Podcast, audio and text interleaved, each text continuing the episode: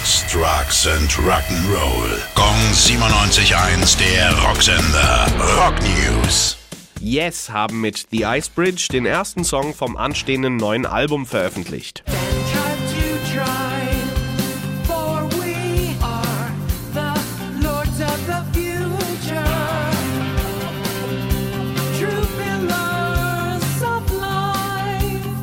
The Quest wird die erste neue Platte seit sieben Jahren und die erste ohne Chris Squire, der die Band als Bassist mitbegründet hatte und 2015 verstorben ist.